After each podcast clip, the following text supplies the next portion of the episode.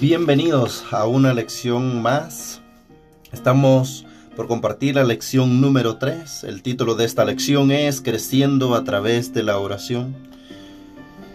Habíamos quedado en la lección número 2 y les habíamos dejado una tarea de que leera el Evangelio de San Juan capítulo 15 al 21 y que memorice Efesios 6 18 y que también dedicara ese tiempo a solas con Dios. Esperamos que estas tareas usted las haya llevado a cabo para que usted vaya creciendo poco a poco por medio de la oración y por medio de la palabra del Señor. Le invitamos a que siga estas instrucciones para que sea el Espíritu de Dios obrando en su vida.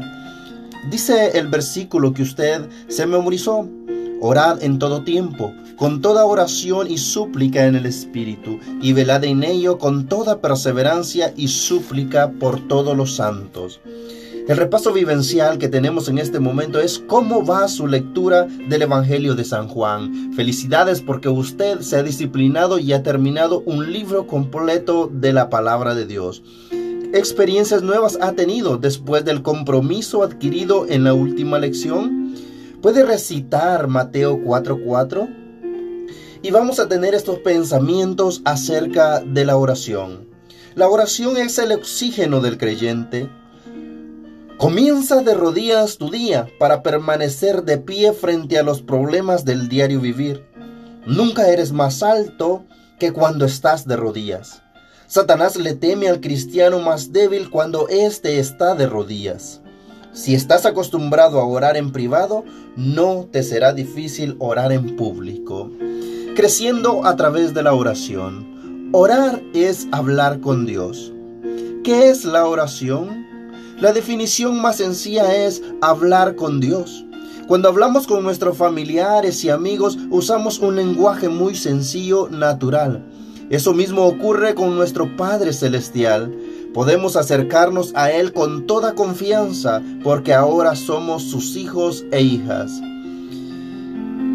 La aplicación práctica número uno vamos a conocer la vida de oración de Jesús. Le voy a proveer unos pasajes en cuanto el Hijo de Dios nos enseña su momento aquí en la tierra, Él oraba constantemente. Comente con sus familiares o amigos estos pasajes bíblicos y también anote sus conclusiones. Recuerde, use la Biblia.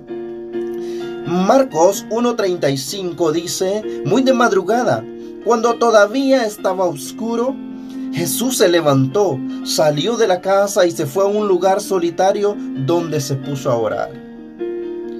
El versículo número 2 es Lucas 5, 15 al 16. Sin embargo, la fama de Jesús se extendía cada vez más, de modo que acudían a él multitudes para oírlo y para que lo sanara de sus enfermedades. Él, por su parte, solía retirarse a lugares solitarios para orar. El número 3 es Lucas 6, 12, 13. Por aquel tiempo se fue Jesús a la montaña a orar y pasó toda la noche orando. Al llegar la mañana, llamó a sus discípulos y llamó a doce de ellos, a los que nombró apóstoles. El punto número dos en esta lección es orar es un imperativo, no una opción. Uno de los pensamientos mencionados anteriormente dice que la oración es el oxígeno del creyente. Ahora bien, en los versículos que siguen, un detalle está claro. Es necesario orar y Dios lo ordena. Les voy a leer esta aplicación práctica número 2. Dios es una persona un ser real que está disponible para escucharnos. Cuando necesitamos hablar con Él, los salmistas lo creyeron así y, él, y, no, y así nos dejaron pasajes gloriosos de su relación íntima con su Creador.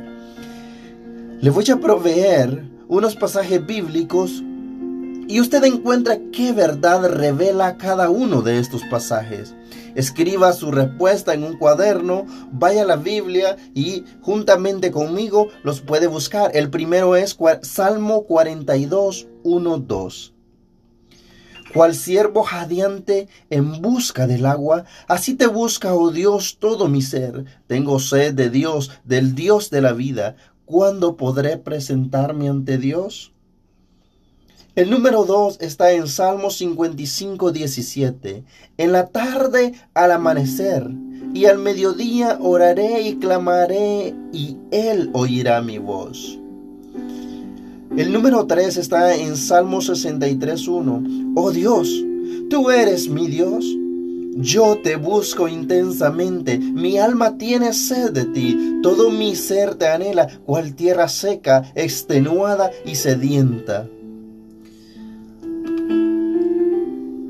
Escribo mis ideas. En los siguientes versículos se nos explica cómo debemos orar. En, algunas Aquí en el libro tenemos líneas en blancos para escribir, pero ahí en su casa usted puede copiar el versículo y usted puede escribir conforme al Espíritu le guía.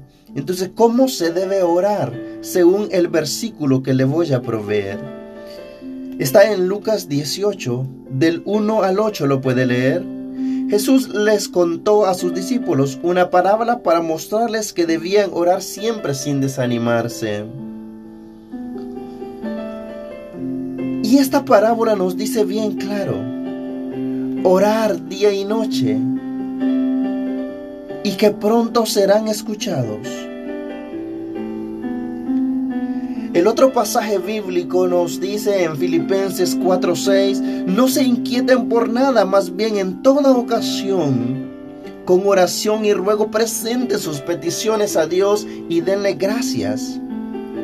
Debemos darle gracias a Dios y pedirle sin afanarse, porque Él ya sabe lo que necesitamos. Qué maravilloso este pasaje bíblico, lo que nos dice su palabra, que presentemos nuestras peticiones con oración y ruego delante de Dios y que le demos gracias y que no estemos afanados por nada, que no nos inquietemos por nada para que esa oración sea oída. Tenemos nosotros a quien llegar. Tenemos a ese Dios maravilloso que nos escucha cuando nosotros estamos pasando problemas, situaciones difíciles. Nadie nos puede solucionar ese problema, pero Dios puede obrar un milagro en la vida de cada uno de nosotros conforme a esa voluntad, conforme a su voluntad. Él nos puede dar fortaleza en medio de cada debilidad. El pasaje número 3 nos dice en Primera de Tesalonicenses 5, 17, 18, oren sin cesar, den gracias a Dios en toda situación, porque esta es su voluntad para ustedes en Cristo Jesús.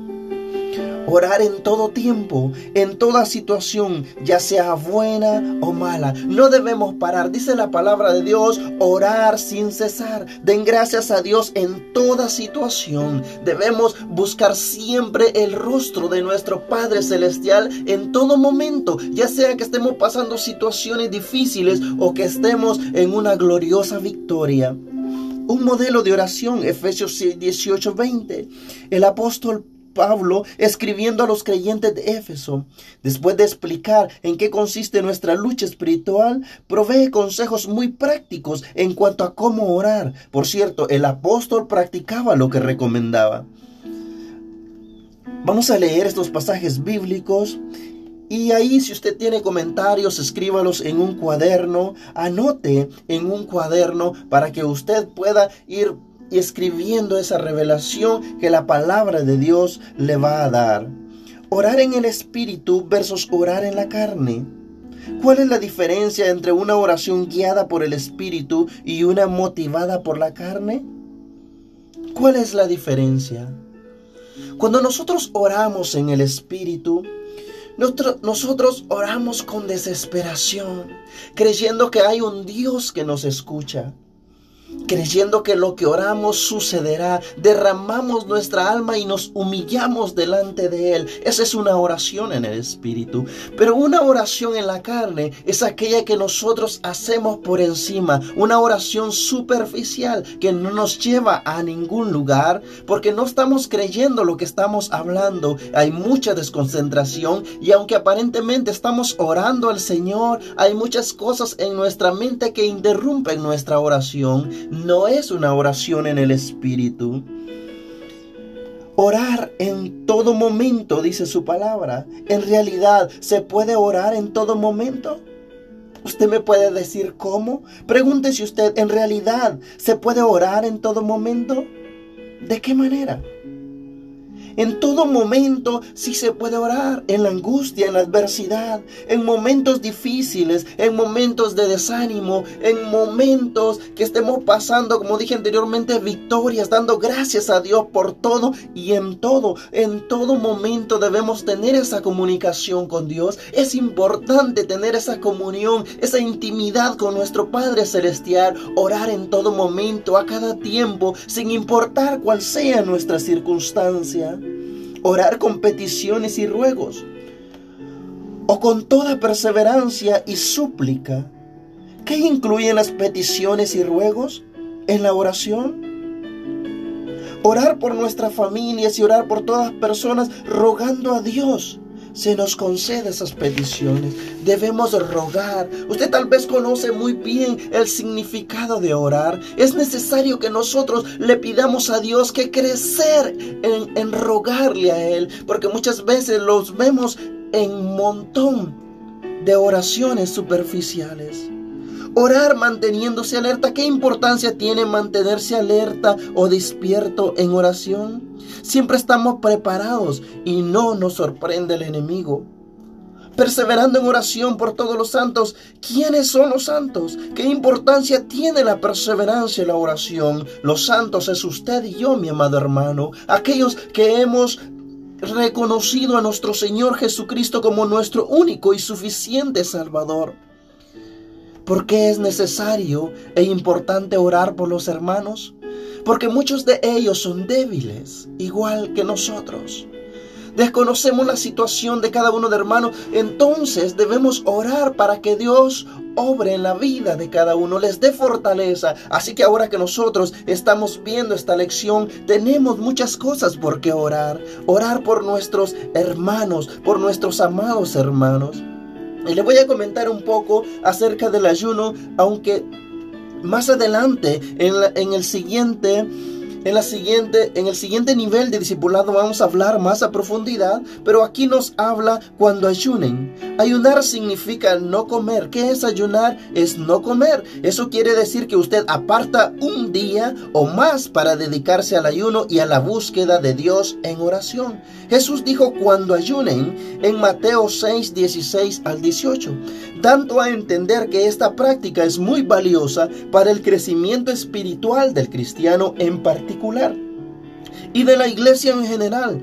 Todo gran despertar espiritual en la historia de la iglesia ha estado marcado por una práctica constante del ayuno y la oración como una expresión genuina de la iglesia que desea ver a Dios salvando, sanando, restaurando, transformando.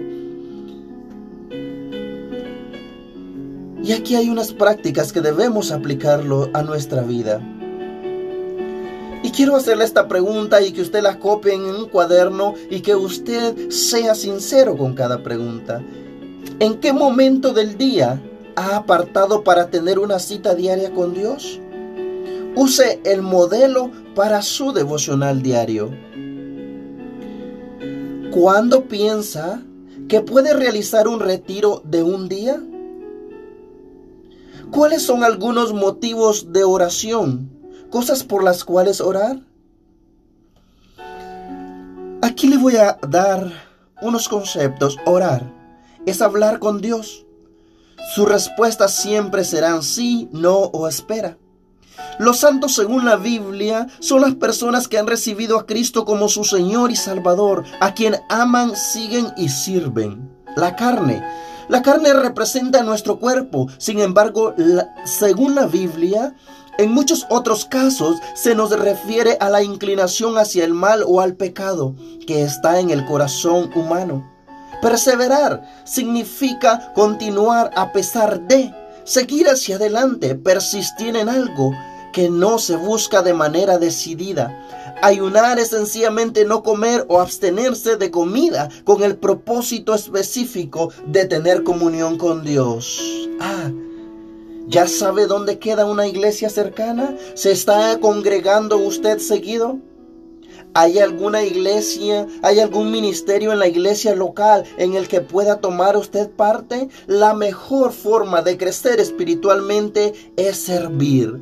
Y aquí damos por finalizada la tercera lección de discipulado. Espero estén siendo de bendición estas lecciones para su vida y su crecimiento espiritual. Practique todo lo que le he recomendado hasta este momento y usted verá cambios extraordinarios en su vida. Porque el Espíritu Santo de Dios, entre más oramos, entre más leemos la Biblia, entre más buscamos, más podemos crecer espiritualmente y caminar en ese momento hermoso en la presencia del Señor. Para la lección 4 se llama Creciendo a través de la familia y le voy a dejar estas tareas ya que terminamos el libro de San Juan.